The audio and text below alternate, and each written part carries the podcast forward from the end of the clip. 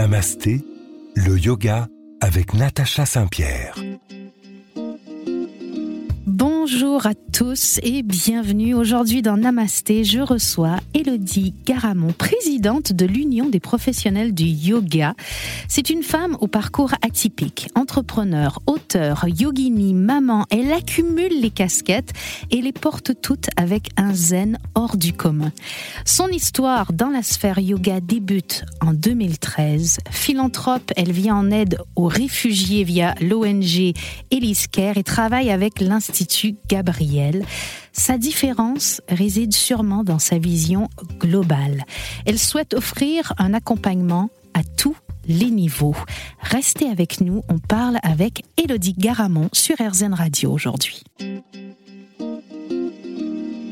Namasté, le yoga avec Natacha Saint-Pierre. Bonjour Elodie et bienvenue dans Namasté. Comment vas-tu? Bonjour Natacha. Écoute, à part un petit Covid ce matin, tout va bien. Alors je me permets de te tutoyer parce que j'ai eu la chance de te rencontrer à quelques reprises. J'ai l'impression de te connaître un peu parce que j'ai énormément lu à ton sujet. Tu as un parcours formidable. Présente-nous un peu ce parcours pour ceux qui ont la chance, un peu moins de chance que moi et qui te connaissent pas encore. Écoute, c'est gentil. Euh, et comme tu l'as dit en intro, je suis maman yogini, entrepreneuse, écrivain. Euh, et parfois, ça déstabilise parce qu'effectivement, je fais beaucoup de choses. Et dans ma tête, il y a une logique qu'on ne perçoit pas forcément de l'extérieur, qui est vraiment de partager le yoga. Tu sais, moi, j'ai commencé le yoga quand j'avais 19 euh, ans. J'étais en première année de fac à Dauphine. Et c'est resté comme ça, quelque chose qui s'est égrené dans ma vie avec plus ou moins d'intensité. J'ai beaucoup voyagé, j'ai travaillé dans les courses hippiques pendant longtemps, qui était un milieu très masculin, mmh. où évidemment la spiritualité a relativement peu de place. Et c'était, euh, c'était un peu mes soupapes à moi, mes petites, euh, mes petites aérations, ou en tout cas ma façon de, de, de garder un corps euh, connecté à mon esprit. Et tu pratiquais régulièrement oui, je pratiquais déjà régulièrement. D'accord. Euh, et quand j'ai eu mon fils, quand j'étais enceinte de mon fils, euh, j'ai beaucoup, beaucoup pratiqué pendant ma première grossesse. Et c'est là, peut-être là où j'ai vraiment euh, été plus addict, on va dire. Donc, ça, c'était il, il, y a 14 ans. Et, et puis, par la suite, j'ai eu un problème de, un problème personnel important. Et, hum, et, à ce moment-là, le, le yoga m'a aidé, mais pas aidé dans le sens juste me faire du bien. C'est devenu une, une, bouée de, une bouée de sauvetage. Et j'ai traversé trois années très très dures. Et je crois que vraiment j'aurais eu du mal sans le yoga et la sophrologie, parce que j'en faisais beaucoup. J'aurais eu du mal à, à tenir le coup. Et, et comme, comme disent les maîtres, tu dois rendre au yoga ce que le yoga t'a donné. Et un jour, quelques années plus tard, je me suis rendu compte que c'était une évidence pour moi de, de, le partager, de créer un lieu pour pouvoir partager le yoga, mais pas que, parce que j'avais déjà une, euh, une approche de, de, de l'art de vivre du yoga sans le savoir. Je ne mettais pas les mots dessus à cette époque. Tu étais déjà professeur de yoga à ce moment-là? Non, non, j'étais pas du tout professeur, euh, mais j'avais eu euh, mon fils grâce à l'acupuncture. Enfin, j'ai eu mes deux enfants grâce à l'acupuncture, parce qu'on m'avait toujours dit que j'aurais du mal à avoir des enfants. Euh, je ne me soignais que par l'homéopathie, les huiles essentielles. J'étais déjà très portée sur tout ça, les initiations chamaniques. J'avais besoin d'explorer un monde invisible, une forme de spiritualité que je n'avais pas dans ma vie quotidienne, parce que j'avais une vie très urbaine, très gâtée. Je travaillais dans les courses hippiques. Après, j'ai travaillé dans un groupe de com. Donc, vraiment des milieux dans lesquels on est, on est déconnecté et de son corps et de son esprit. Il faut avancer, il faut être productif. Et, euh, et on, se, on, se, coupe un peu de sa racine et de son essence. Des milieux où finalement la fin justifie les moyens. Ouais, complètement. Et moi, j'ai toujours eu cette curiosité, mais déjà quand j'étais en fac, mes copines euh, s'amusaient parce que euh, dès qu'il y avait un gourou, un nouveau praticien un peu bizarre à tester, un magnétiseur, ou, et on parle de ça il y a 25 ans. Donc c'est vrai mhm. qu'aujourd'hui, on trouve ça normal de soigner avec des moudras ou des pierres. Euh, il y a 25 ans, on me regardait bizarrement, mais j'avais vraiment ce, ce tropisme alors que je venais pas du tout d'une famille spirituelle mais j'avais cette envie de, de, comprendre et de sentir ce qui se passait ailleurs. Je sentais qu'il y avait une autre dimension, une autre, euh, une autre façon d'approcher le corps et l'énergie du corps. Je t'écoute parler, j'ai l'impression. la théorie. Oui, mais j'ai l'impression que très vite, peut-être sans mettre les mots dessus, tu cherchais cette union entre ton corps et ton esprit. Oui, je l'ai cherché, mais j'ai fait beaucoup de. D'abord, j'ai fait, j'ai fait beaucoup de mal à mon corps. J'ai fait beaucoup d'excès. J'ai une, une jeunesse un peu chaotique. Euh, et parce que je ne le respectais pas, parce que je ne l'aimais pas, je n'avais pas envie de. Je, je, lui ai fait du mal. Et donc, ma façon à moi de peut-être de rattraper ça ou de, d'équilibrer, c'était de, de, chercher des réponses ailleurs. J'ai jamais été branchée médecine allopathique, tu vois. Mhm. Et, euh, et, en fait, le déclic, c'est que quand j'ai fini euh, mes études à Dauphine, j'avais présenté Sciences Po, j'ai raté le concours, qui a été vraiment un drame pour moi. J'avais rien présenté d'autre, j'étais une, une, élève brillante et j'étais sûre que j'allais l'avoir. Je me suis retrouvée totalement désœuvrée. Et l'après-midi même, j'ai pris un billet pour Calcutta pour partir construire un orphelinat à Calcutta. On va faire une petite pause et on va revenir tout de suite avec le reste de cette histoire. J'aime bien m'arrêter comme ça avec un petit suspense. À tout de suite. Namasté, le yoga avec Natacha Saint-Pierre. Alors, il y a quelques instants, on parlait des 20 ans d'Élodie Garamond où elle s'envole vers Calcutta sur un coup de tête continue cette histoire qui m'intrigue énormément. Euh, donc, je m'envole à Calcutta. Tu imagines la tête de ma mère quand je, lui dis ça. Il faut, il faut se souvenir qu'à l'époque, on n'avait pas de portable hein, et pas, de, pas vraiment d'internet. Ça fait, c'est horrible de dire ça. J'ai l'impression d'être de, daté de la Première Guerre mondiale, mais enfin c'est le cas. Donc, euh, il y avait un téléphone dans la dans la résidence où dormaient tous les bénévoles. Et, euh, et j'ai eu une première expérience spirituelle très forte dans un temple là-bas. Et je crois que ça a été une des pierres blanches qui m'a Et puis après, je, je suis partie, quand je suis rentrée d'Inde, je suis partie en Australie. Et en Australie, il y avait déjà beaucoup de yoga. Et j'ai eu la chance d'avoir des colocs qui faisaient du yoga et je m'y suis vraiment mise parce que quand j'en faisais à Dauphine, c'était des cours euh, euh, en jogging Adidas, on va dire. Ouais. Alors que là, c'était euh, c'était une vraie pratique avec une prof qui nous a vraiment enseigné les fondamentaux, la Kundalini. Tu vois, c'était euh, donc moi j'ai entendu parler de la Kundalini 20 euh, ans avant euh, que ce soit à la mode.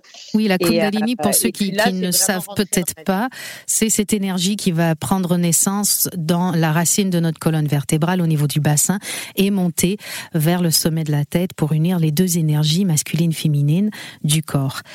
Et toi, tu prends connaissance de tout ça. Et tout à l'heure, tu me disais une phrase que je trouve très belle. On doit rendre au yoga ce que le yoga nous a donné. Et euh, si on avance un peu dans le temps, tu es celle qui a ouvert le Tigre Yoga, un centre de yoga, mais différent. Tu voulais un endroit où on est comme chez soi et où on soit prise en charge entièrement. C'est ça?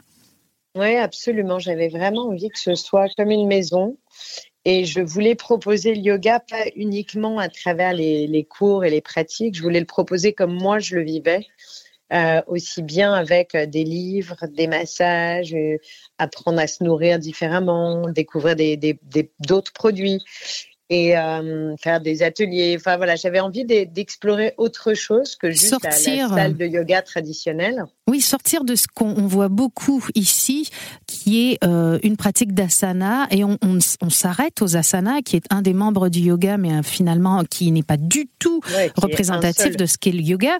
Et toi, tu voulais pouvoir, dès le départ, offrir aux gens autre chose en plus des asanas et c'est ce qui est le plus difficile à trouver finalement. Ça explique peut-être l'énorme succès que le Tigre Yoga a connu. Oui, c'est possible. Et puis je crois surtout que c'était une ambiance à part. C'était, c'est tu sais, moi j'ai eu la chance, j'ai, sept frères et sœurs, donc j'ai eu la chance de grandir dans des grandes maisons et dans, j'ai un, côté très clanique et je ne travaille qu'avec des copains. Je suis, je suis toujours entourée d'une tribu et je crois que ce que les gens ont ressenti, c'était ce sentiment d'appartenir à un clan, à une tribu quand ils rentraient au Tigre. Et c'était presque notre piège parce que quand on s'est développé, qu'on a commencé à en ouvrir un deuxième, un troisième, etc., c'était compliqué d'être sûr de garder ça, de garder euh, cet ADN du Tigre. Et, et souvent, la maison devenait trop grande. Ouais, souvent j'ai eu le sentiment d'aller trop loin, d'en faire trop et et bon, j'avais des associés, donc c'était compliqué de décider tout moi-même. Mais euh, tu sais, quand euh, avec le Covid, on a dû fermer quand même pas mal de tigres. Mhm. Et, euh, et aujourd'hui, j'ai pas de regrets. Je suis triste parce que c'était des endroits que j'aimais, avec des équipes que j'aimais. Mais finalement, de se recentrer sur, euh, sur trois endroits, c'est, ça nous permet encore davantage de retrouver, d'essayer de recréer cette, euh, cette ambiance. Mais on a toujours été vigilant de ne pas perdre ça. Je crois que c'est très important, la proximité, la, même, la bienveillance, même si c'est galvaudé, et, et d'être attentifs les uns aux autres. Elodie, tu nous parles de proximité, de bienveillance, et cette proximité et cette bienveillance-là, on la retrouve aussi euh, chez l'auteur que tu es, dans ce que tu nous proposes au sein de tes livres. Je sais que tu as un nouveau projet qui arrive très bientôt. Restez avec nous si vous voulez en savoir un peu plus sur les projets d'Elodie Garamond et les livres qui arrivent. Merci beaucoup. Namasté, le yoga avec Natacha Saint-Pierre. On est avec Elodie Garamond, fondatrice du Tigre Yoga, qui pendant euh, cette période Covid a dû se réinventer un peu. Elle nous a même proposé le Tigre Yoga Play, qui était une façon d'être réellement chez soi cette fois-là et de pratiquer le yoga. Et là, elle va plus loin avec un encyclopédie du yoga à ta manière. Je me trompe? Exactement. Et d'ailleurs, ça a été un vrai débat avec, euh, avec mon éditrice chez Flammarion, que tu connais, et on a réussi à avoir un, le titre dont j'avais envie, et ça va s'appeler Yoga, un art de vivre. Et c'est exactement ce que j'essaye de transmettre. Donc, c'est un livre dans lequel, contrairement à beaucoup de livres de yoga, il n'y a pas de posture. Et c'est un parti pris. La seule dont je parle, c'est Shavasana, ma posture favorite et probablement la plus difficile. Ah, que je te rejoins là-dessus. Je n'ai pas cherché à reproduire. Il y a tellement de livres très, très bien faits avec euh, beaucoup d'explications sur les postures, les séries, etc. Et, et, moi, un peu comme toi, d'ailleurs, j'avais vraiment à cœur de transmettre l'idée que, que le yoga se vit au quotidien. Et surtout, j'ai eu envie de décrypter beaucoup de concepts parce que à travers les, studios des Tigres, euh, j'ai voulu, j'ai voulu aussi euh, partager ça, c'est-à-dire le fait de pouvoir poser des questions et trouver des réponses. Et souvent, le yoga, on, le prend par son prisme physique parce que finalement, c'est ce qu'il y a de plus simple. Mm-hmm. Mais dès qu'on se pose des questions sur les concepts fondamentaux, que ce soit euh, tapas, la discipline, que ce soit toutes ces valeurs, ces qualités qu'on doit développer, des qualités humaines pour soi, pour les autres, euh, on, cherche un peu tout ça et puis finalement on tombe très vite dans des mots sanscrits ou des concepts philosophiques un peu compliqués. Et pourtant, ils font vraiment partie de l'essence du yoga et ils sont même plus importants que les postures parce que quand on dit que le yoga est un life changer, et il l'est vraiment, c'est presque plus à travers ça qu'à travers la pratique physique.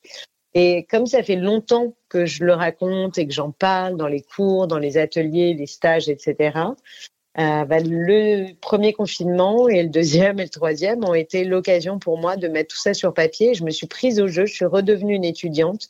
Je me suis plongée dans des dizaines et des dizaines de bouquins. J'ai cherché des sources, des références. Et ce qui est compliqué d'ailleurs, c'est qu'il y a beaucoup de, de sources différentes qui sont pas toujours euh, d'accord les unes avec les autres. Tu vois, Il y a plusieurs écoles de pensée, effectivement. Ça va de 2500 à 5000 ans, donc le, gap est assez large sur la naissance du yoga. Et euh, mais c'est intéressant et en fait, il faut presque accepter ça aussi, c'est de lâcher prise sur ce qu'on ne sait pas et se dire bon bah c'est peut-être ça ou peut-être ça. Et ça fait partie du yoga. Alors, pour installer cet art de vivre, il faut installer une certaine discipline qui passe souvent par des rituels, par des petites habitudes qu'on va instaurer dans nos vies. Et je me demandais quels sont tes petits rituels à toi pour t'assurer d'installer chaque matin ou chaque jour, euh, d'insuffler cet esprit du yoga là dans ta vie? Alors moi, je me lève tôt le matin, comme euh, beaucoup de yogis. Mhm. Et je prends un vrai temps pour moi, sans aucune culpabilité. Euh, je prends le temps de faire des soins, je prends le temps de me masser avec de l'huile, je prends le temps de, de, faire ma, de faire ma pratique le matin, de méditer, de chanter.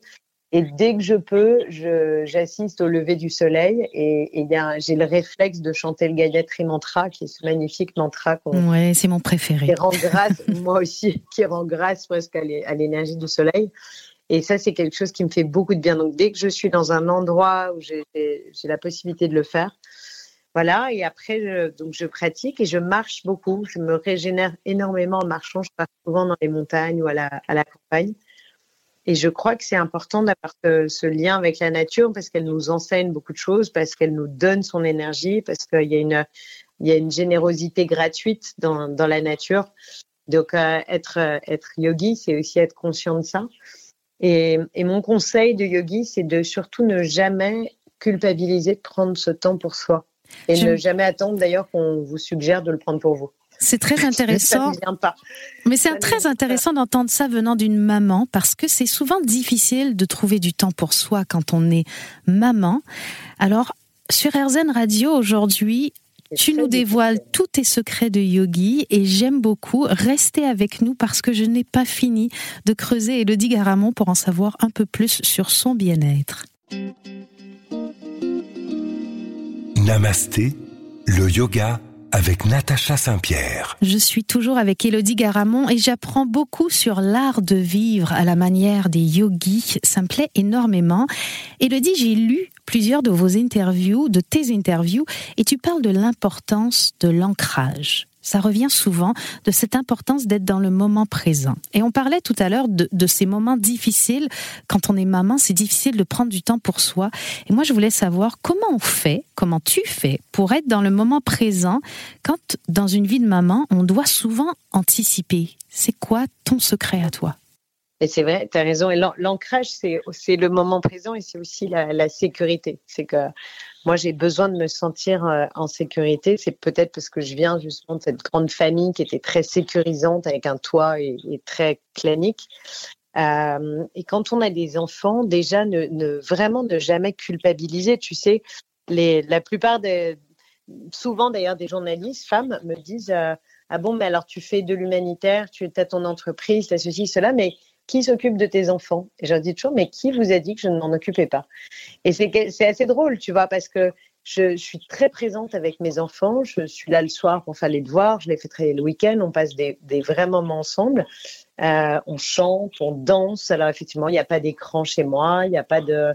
Je pense que je dois être la seule maman d'un adolescent qui n'a ni euh, euh, comment ça s'appelle? Ni PlayStation et PS3 ni, ni tout ça à la maison, mais je tiens. Et, surtout, je ne, je ne, culpabilise pas de prendre un moment pour moi. C'est-à-dire que si je me fais masser, je leur dis, euh, voilà, là, c'est un temps pour moi. Ou euh, si je, je, fais ma pratique de yoga, ils savent qu'ils respectent, mais parce que je leur ai aussi appris assez tôt à respecter leur propre espace. Donc, ils doivent, euh, leur espace-temps, et donc, ils doivent respecter le mien. Est-ce qu'une maison sans écran permet d'avoir plus de vrais moments de qualité entre euh, les membres de la famille et du coup de pouvoir se permettre ces temps euh, seuls. Est-ce que c'est le non-écran qui apporte ça, tu penses? Écoute, peut-être. Tu sais, il y a un très bon livre de Sophie Flack qui, euh, qui parle de l'hyperconnectivité de nos enfants et qui explique quand même que elle, elle c'est une geek et pourtant elle est présidente du RI, qui est l'association pour la recherche sur le yoga dans l'enfance, dans l'éducation. Mhm. Et, euh, et elle, elle dit intéressez-vous à ce que regardent vos enfants pour mieux pouvoir les en détacher. Et elle a raison. Peut-être qu'il faudrait que je sache un peu plus ce qui les frustre ou ce qu'ils aiment regarder, parce que évidemment, quand ils sont chez leur père ou chez leurs grands-parents, ils ont, ils ont des écrans et ils se jettent dessus goulûment comme un, comme un enfant à qui on n'a pas assez donné à manger, tu vois. Donc peut-être que je suis trop excessive. Je me, mais je dis pas que j'ai la bonne méthode. Mais ce qui est certain pour répondre à ta question, c'est que oui, on a des, on a des super discussions, on a des super moments, pas que, mais, mais vraiment. Et par exemple, les trajets en voiture euh, sont un vrai plaisir. Quand on fait des trajets en voiture, tous les trois, on part euh, toujours en vacances en, voiture et on peut faire 5-6 heures de route mhm. sans écran, ça existe, c'est possible. Mais c'est vrai qu'on met beaucoup les enfants devant les écrans en voiture. On se raconte des histoires, on fait des jeux, on se pose des, on se fait des devinettes, enfin, et ça passe vraiment comme ça. Donc c'est possible, mais en fait, moi, ils ne, comme ils savent qu'il n'y en a pas, ils ne demandent plus à les avoir. Il y, a, il y a, eu une longue période d'adaptation parce que les gens qui nous écoutent se posent sûrement la question. Il y a des gens qui ont peut-être envie d'installer leur vie sans écran, mais comme ils l'ont permis avant, il faut changer les règles de vie à la maison. Le temps d'adaptation, ça a été long pour toi? Écoute, euh, non, pas vraiment, parce qu'ils savent que j'ai toujours été euh, plus ou moins sans écran et je crois que j'ai profité, entre guillemets, de, euh, mon divorce avec leur père il y a quatre ans pour, instaurer mes règles en disant voilà, quand vous serez chez papa, vous ferez ce que vous voulez, mais chez maman, on fait autre chose que des écrans. Mais je, leur je leur montre en revanche des films, tu vois, des documentaires, on regarde des choses ensemble. Euh, et notamment le comment ça s'appelait The Social Game, tu sais, ce, documentaire où on voit tous les grands patrons des firmes euh, de, de, Los Angeles qui expliquent que leurs enfants n'ont pas de téléphone et pas d'écran. Donc c'est aussi important de leur faire comprendre pourquoi. Il ne faut pas que ce soit juste punitif. Il faut qu'ils sachent pourquoi je le fais et qu'est-ce que ça leur apporte. Sinon, c'est compliqué à comprendre pour eux. On commence à en savoir un peu plus sur la vie d'Élodie Garamond. Restez avec nous parce qu'on va continuer de découvrir l'art de vivre à la manière yogi. Namasté, le yoga avec Natacha Saint-Pierre. Je suis avec Élodie Garamond, aujourd'hui mon invitée dans Namasté, et on parle de ton propre cheminement dans le yoga, et tu disais que ton cheminement est arrivé après la naissance de ton fils, dans une période peut-être un peu compliquée de ta vie, et ça me fait rebondir sur un de tes livres qui s'appelle Du chaos naissent les étoiles aux éditions Flammarion. Est-ce que ce livre est né d'un chaos? Oui, euh, plutôt d'un cumul de chaos. Donc tu as fait une constellation de chaos. Euh, j'ai eu euh, des, choses très très compliquées à gérer dans ma vie personnelle. Et, et, ce livre a soigné un peu tout ça parce qu'en commençant à l'écrire, je n'avais évidemment aucune idée que j'allais le publier.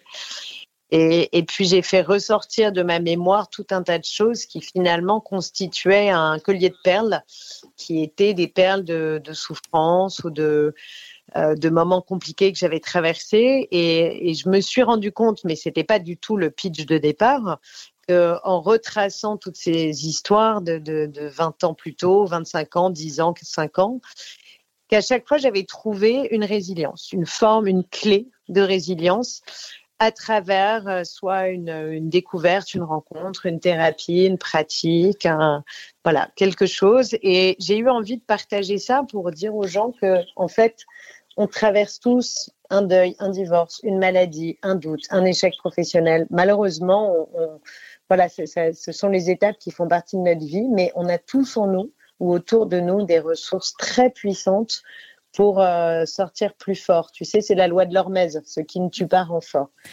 Et, moi, je crois beaucoup à ça et j'avais envie de partager. Mais ce qui est drôle, c'est que ce livre, il est, il est très intime. Je, je me suis vraiment mise à nu, euh, à poil.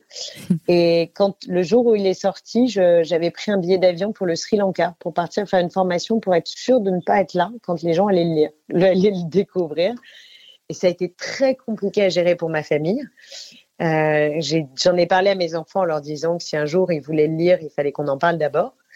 Euh, voilà, c'était c'était euh, c'était une mise à nu intime. Après, toi comme moi, on sait bien que quand on, délivre quelque chose de très intime, c'est ça peut être aussi l'arbre qui cache la forêt. C'est aussi un moyen de de ne pas dire euh, de ne pas dire certaines choses, mais mais je me suis demandé pourquoi je l'avais écrit et je crois que je l'ai écrit pour, euh, pour, me, pour rendre à l'univers tout ça, tout ce que j'avais vécu, pour dire OK, fine, c'est bien, j'ai traversé tout ça, maintenant je te le rends. Merci beaucoup, au revoir, ciao. J'en ai plus besoin. Je m'en libère. Est-ce que tu penses que la vie met sur notre parcours les épreuves dont on a besoin pour affronter l'étape d'après qui, elle, doit nous voir grandir?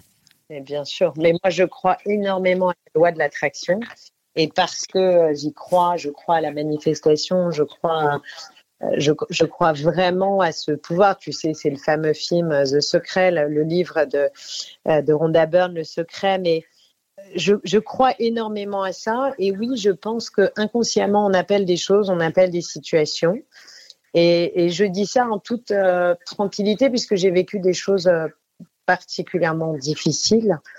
Euh, et pour autant, alors elles et moi, j'étais un peu parfois simplement une victime collatérale. C'est pas moi qui les avais appelées, mais je crois que souvent on traverse des choses qui est euh, qui, qui, sont des enseignements. Et il faut accepter les enseignements de, de voilà des difficultés qu'on traverse. Mais en tout cas, je crois vraiment à la force de l'intention. Je pense que si on répète une intention chaque jour, pendant 90 jours.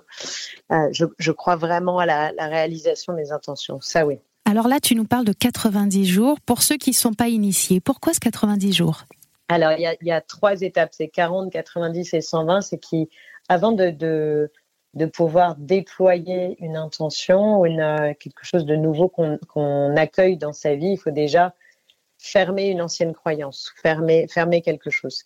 Et donc, on dit, les, les, les, euh, les médecins, les psychiatres disent qu'il faut 40 jours pour se défaire d'une habitude, 90 jours pour construire une nouvelle habitude et 120 jours, mais 120 euh, jours pour euh, entériner une croyance.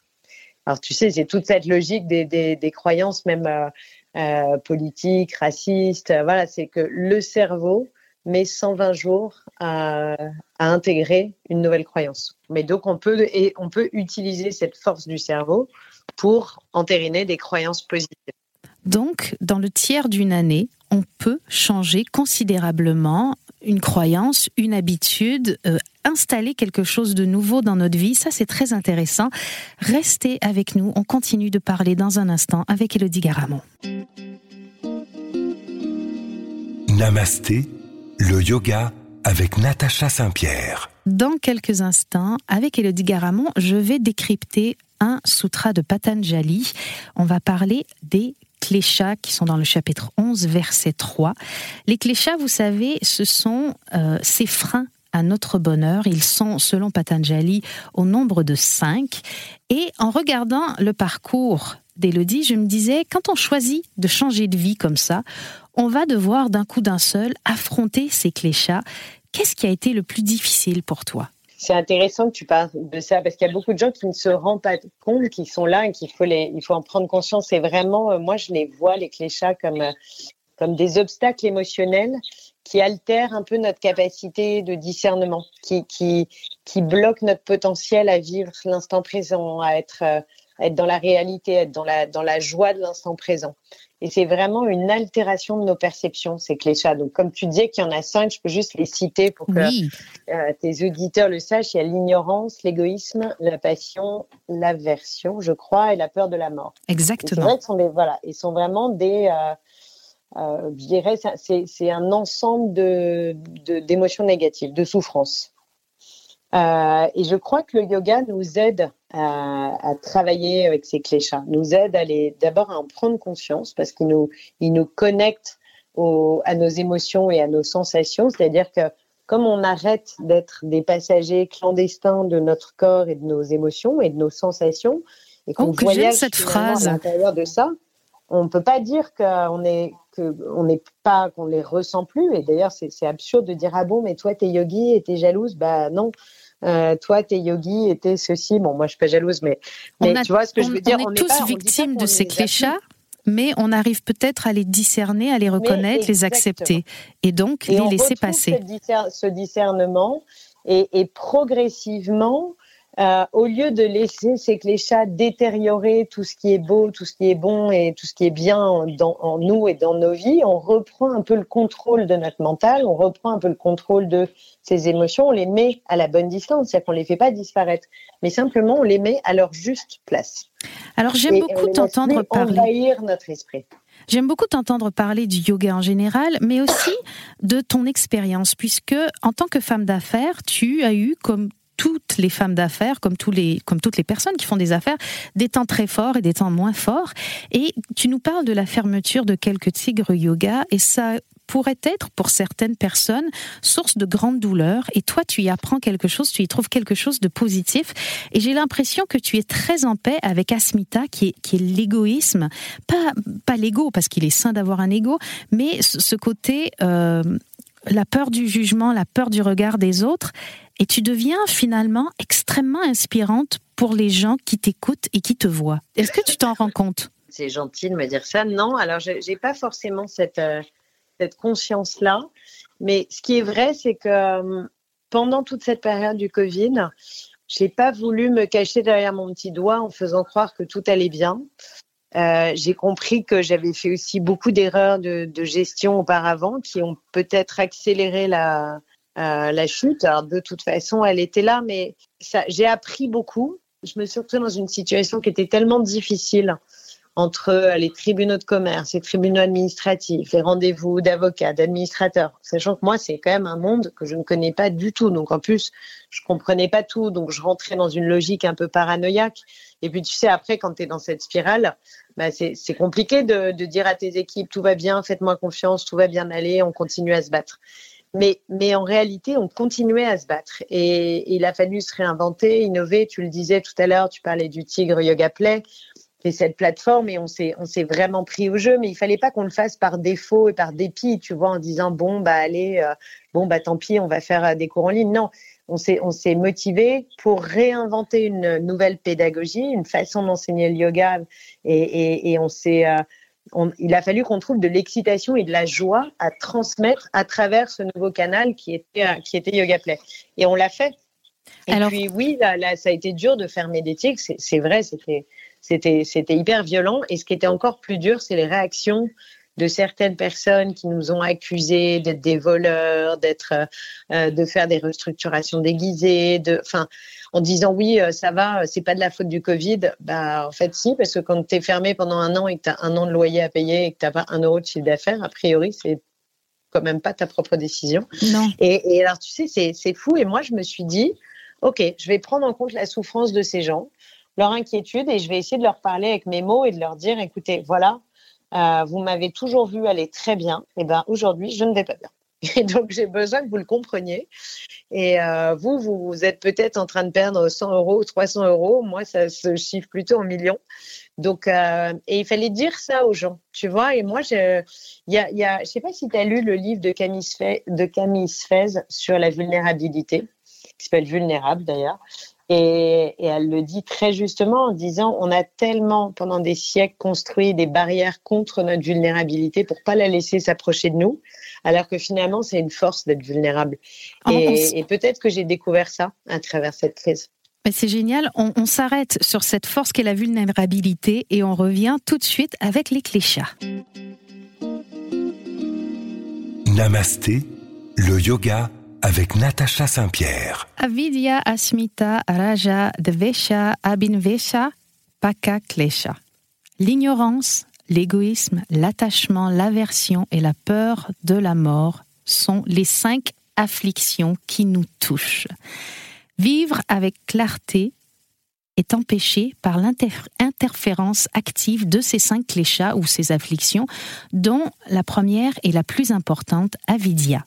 Avidya commence par ce A qui est un préfixe de négation, vide qui signifie voir de l'œil intérieur et ya qui est un suffixe d'activation. Finalement, avidya se traduit alors par être activement dans l'état de ne pas voir la vraie nature de la réalité.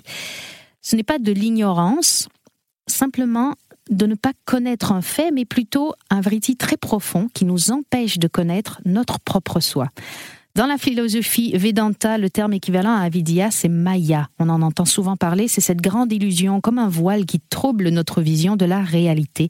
Avidya est la racine de tous les autres kleshas. Dans l'état du yoga, le voile se sépare et on voit directement la réalité telle qu'elle est, purement, sans aucune interférence, abstraction ou jugement. Le second klesha, c'est asmita ou l'égoïsme. Patanjali fait une autre distinction importante ici. Beaucoup d'étudiants débutant le yoga pensent que le but de la pratique spirituelle est de détruire l'ego. La destruction de l'ego est un état de maladie mentale, pas d'illumination.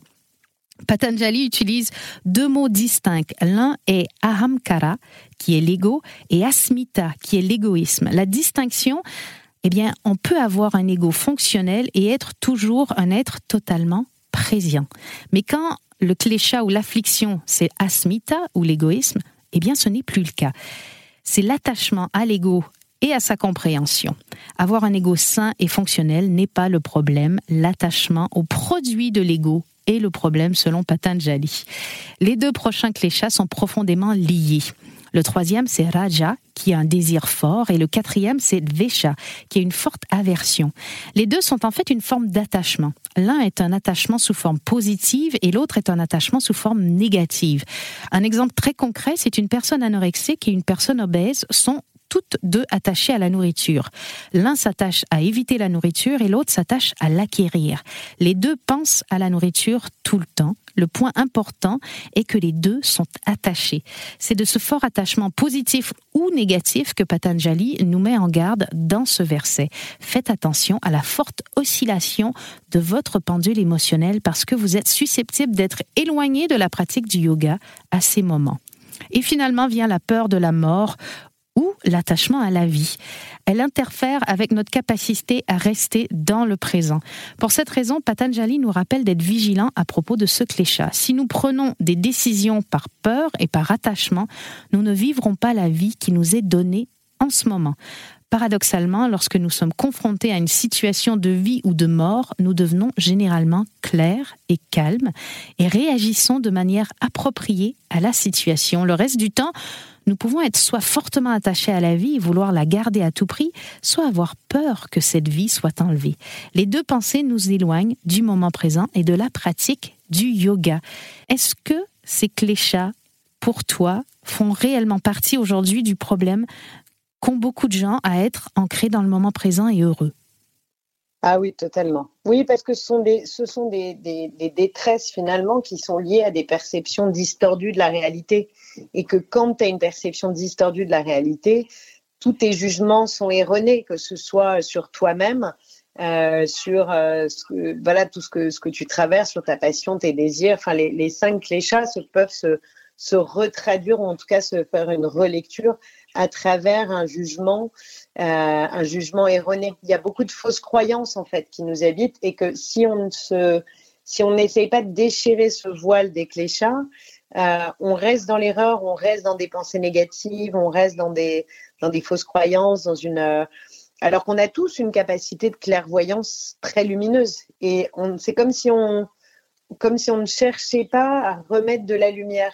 Alors je pense que tu es de celles qui sont capables de nous inviter à vivre dans la lumière et je conseille à tout le monde de se jeter sur ton encyclopédie du yoga qui est l'art de vivre à la manière des yogis et ça sort le 16 février chez Flammarion.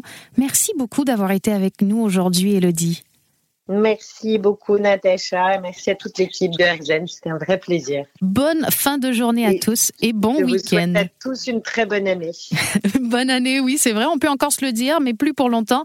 Alors, une bonne année, bonne fin de journée, bon week-end à tous nos auditeurs. À bientôt.